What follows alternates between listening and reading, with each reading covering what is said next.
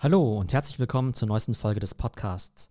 Heute probieren wir mal was Neues. Und zwar haben wir typischerweise pro Podcast-Folge ein Thema, wo wir ein bisschen in die Tiefe gehen. Und heute geht es gleich um drei Themen. Und zwar drei News, die ich euch kurz vorstelle.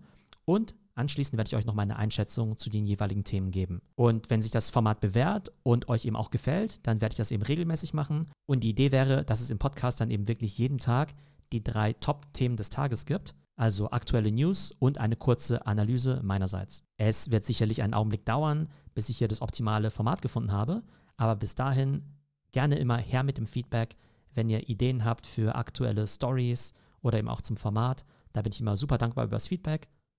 Aber das Ziel wäre es eben wirklich, einen Daily Podcast zu etablieren mit den drei wichtigsten Trends des Tages. Und unsere drei Themen für heute lauten: Tesla verkauft Bitcoins, Netflix in der Krise und Amazon Prime erhöht die Preise. Und bevor es mit dem Podcast losgeht, noch der Hinweis auf die Metaverse Masterclass. Und zwar findet die wieder am 12. August statt. Ja, ich weiß, nicht so der optimale Termin mitten in den Sommerferien, aber falls ihr da noch nichts vorhabt, seid ihr natürlich herzlich zu dem Termin eingeladen. Und die Metaverse Masterclass, die richtet sich natürlich vor allem an Marketer und Strategen, die eben schon immer wissen wollten, was man im Metaverse mit seiner Brand so machen kann. Da geht es dann vor allem um digitale Experiences, digitale Güter, Schrägstrich NFTs und digitale Communities. Das Ganze ist sehr praxisbezogen, das heißt, ich werde euch sehr viele aktuelle Metaverse- und Web3-Applikationen zeigen.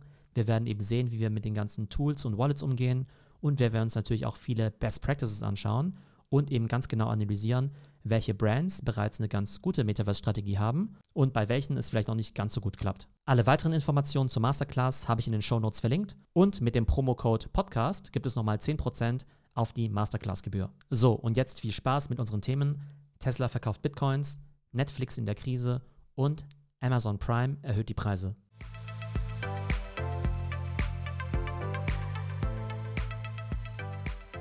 Tesla verkauft seine Bitcoins.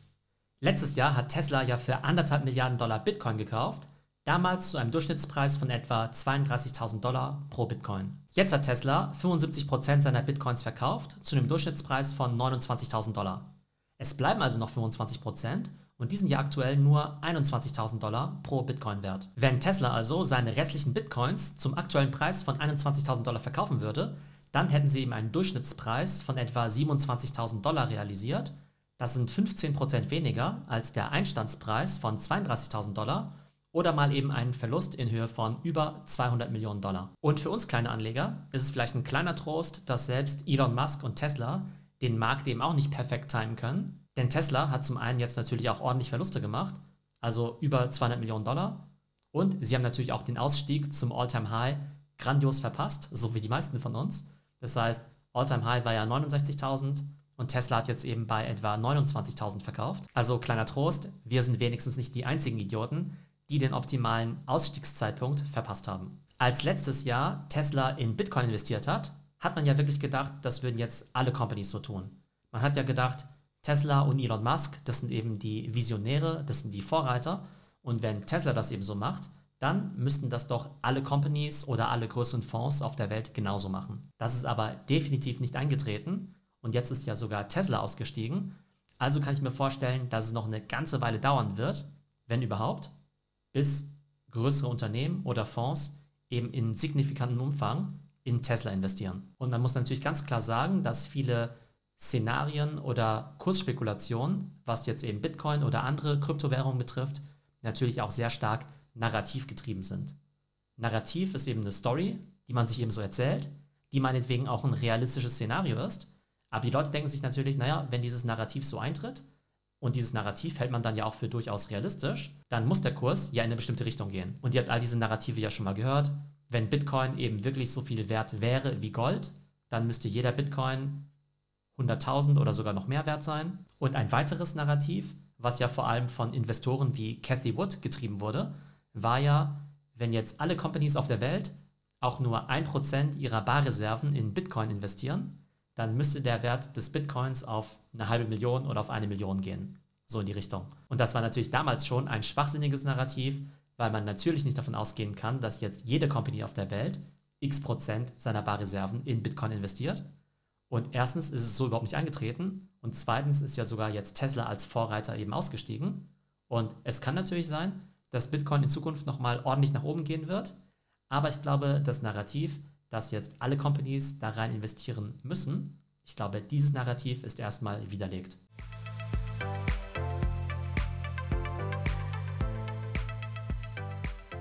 Netflix in der Krise. Das letzte Jahr lief für Netflix ja ziemlich bescheiden. Man hat Millionen von Abonnenten verloren, sie mussten Hunderte von Mitarbeitern entlassen und die Aktie ist 68% unter ihrem All-Time-High. Für die Netflix-Krise gibt es vor allem drei Gründe. Erstens Wettbewerb, zweitens die Content-Qualität und drittens der Preis. Kommen wir zum Wettbewerb. Netflix war natürlich jahrelang der Vorreiter und sozusagen auch der Monopolist im Streaming- oder Video-on-Demand-Bereich, aber in den letzten Jahren hat Netflix einfach wahnsinnig viel Konkurrenz bekommen. Da wären natürlich Disney und Apple TV Plus und in den USA natürlich auch noch Hulu, HBO Max, Paramount und Peacock. Und man muss natürlich sagen, dass diese Konkurrenz nicht nur ziemlich viel Geld hat, sondern auch noch sehr viel einzigartige IP.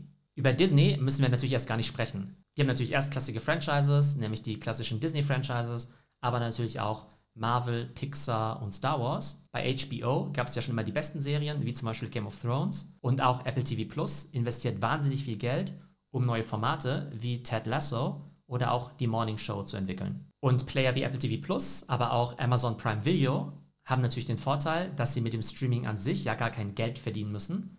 Nämlich bei Apple TV ist es so, dass die Leute hoffentlich dadurch mehr iPhones kaufen oder eben auch andere Apple Services abonnieren. Und bei Amazon Prime Video ist natürlich ganz klar die Strategie, dass dadurch das Amazon Prime Bundle ein bisschen attraktiver wird. Und deshalb muss der Streaming-Service an sich auch gar kein Geld verdienen. Im Gegensatz natürlich zu Netflix, wo das natürlich das einzige Business ist. Kommen wir zum Thema Content. Den finde ich ehrlich gesagt bei Netflix ziemlich bescheiden. Und in all den Jahren haben sie eigentlich relativ wenige große Franchises rauskristallisiert. Ganz am Anfang gab es ja sowas wie House of Cards und dann hat man ja gedacht, Mensch, Netflix wird wahrscheinlich in Serie eben die Monster-Hits produzieren. Aber in den letzten Jahren kam da eigentlich nicht so viel dabei raus. Es gab Squid Game, Stranger Things und vielleicht auch Emily in Paris. Das sind natürlich ganz coole Sendungen, aber das ist natürlich nicht mit dem zu vergleichen, was ein Disney oder auch ein HBO zu bieten haben. Der dritte Aspekt ist der Preis.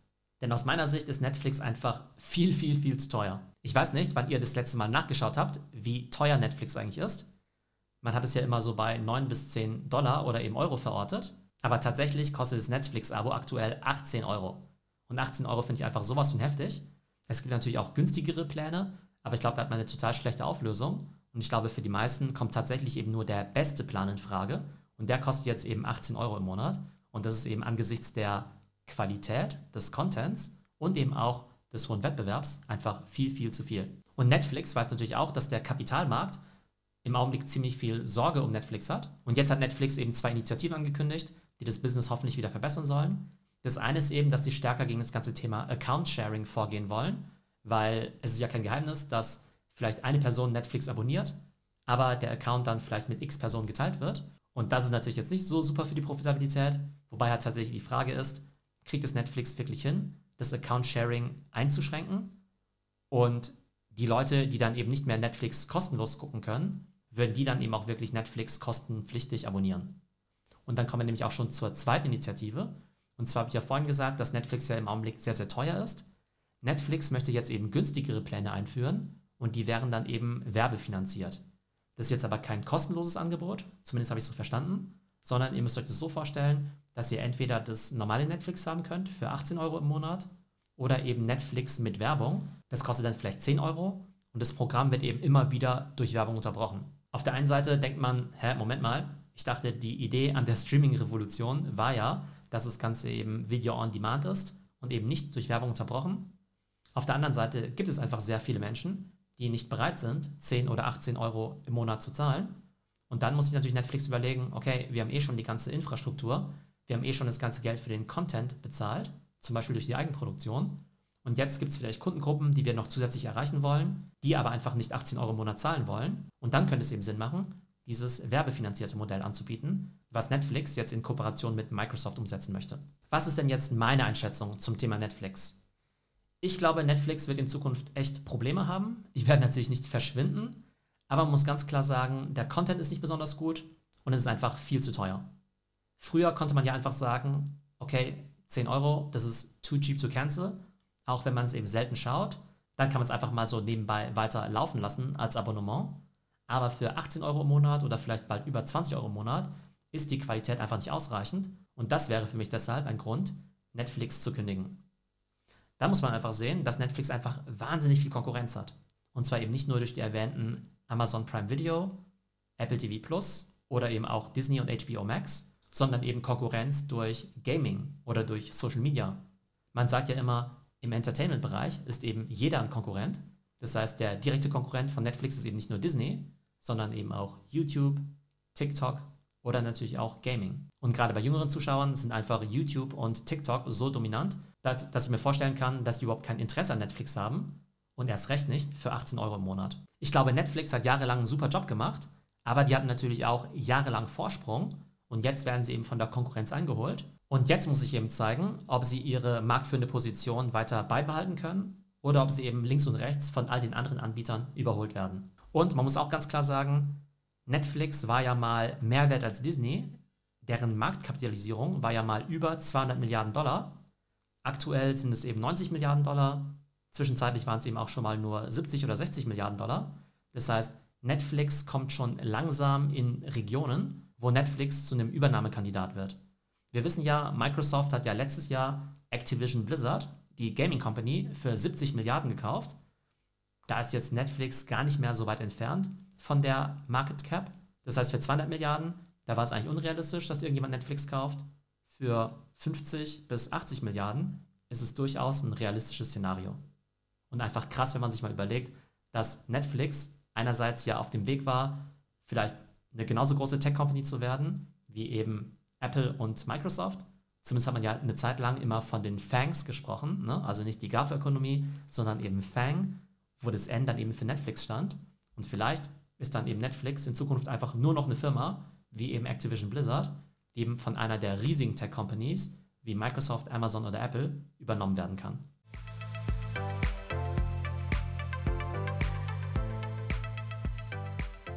Amazon Prime erhöht die Preise. Viele von uns sind ja Abonnenten von Amazon Prime, aber vermutlich wissen die meisten von uns überhaupt nicht, was das Ganze eigentlich kostet. Aber jetzt wird Amazon Prime die Preise erhöhen, und zwar von 69 Euro auf knapp 90 Euro. Das ist ein Plus von 30 Prozent. Und Amazon begründet die Preiserhöhung einerseits mit der Inflation und eben auch gestiegenen Kosten beim Personal und in der Logistik. Insgesamt muss man sagen, dass auch Amazon für seine Verhältnisse gerade eine relativ schwierige Zeit durchmacht.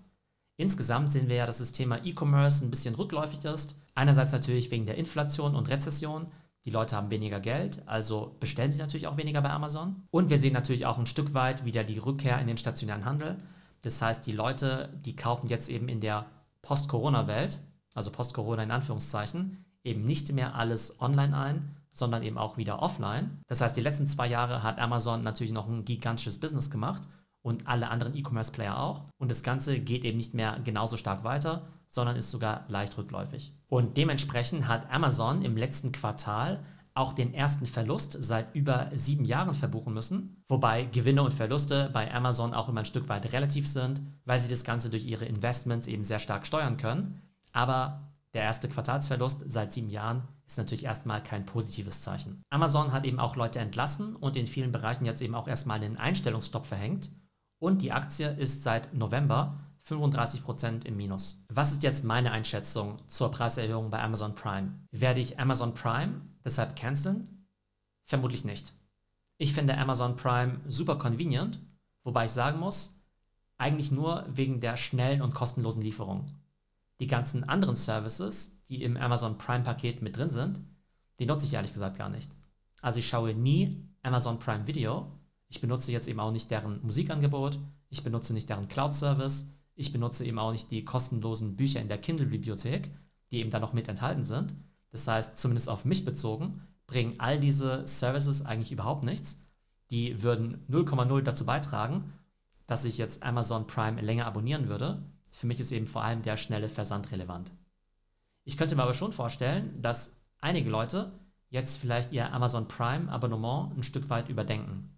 Denn wir wissen, die wirtschaftliche Situation ist eben nicht so prima. Und jetzt könnte man natürlich sagen, 90 Euro Amazon Prime pro Jahr hin oder her ist eigentlich egal. Aber ich denke, dass viele Leute jetzt vielleicht allgemein weniger Geld ausgeben werden, dementsprechend auch weniger E-Commerce machen werden, weniger bei Amazon bestellen werden. Und wenn sie vielleicht vorher mehrmals im Monat bei Amazon bestellt haben, dann hat sich natürlich Amazon Prime total gelohnt. Wenn Sie jetzt aber sagen, ich will insgesamt weniger Geld ausgeben und bestellt vielleicht nur noch einmal im Monat bei Amazon, dann lohnt sich vielleicht auch die Prime-Mitgliedschaft nicht mehr. Und wenn Sie einmal bei Amazon Prime raus sind, das ist ja die große Gefahr für Amazon, dann werden Sie vielleicht gar nicht mehr reflexartig alles bei Amazon kaufen, weil Sie ja da schon Prime-Mitglied sind, sondern Sie werden sich sagen, naja, wenn ich jetzt so oder so Versandkosten zahlen muss, dann bin ich vielleicht relativ offen und kaufe eben nicht mehr alles bei Amazon, sondern vielleicht bei Zalando oder eben bei anderen Händlern. Ich glaube, im Big Picture müssen wir uns über Amazon jetzt natürlich keine Sorgen machen, aber wir sehen, selbst die größten Tech-Companies der Welt haben eben schwierige Monate hinter sich und zum Teil geben die ja auch Gewinnwarnungen raus. Also ich bin mal gespannt, wie sich die Situation bei Amazon in den nächsten Monaten entwickeln wird.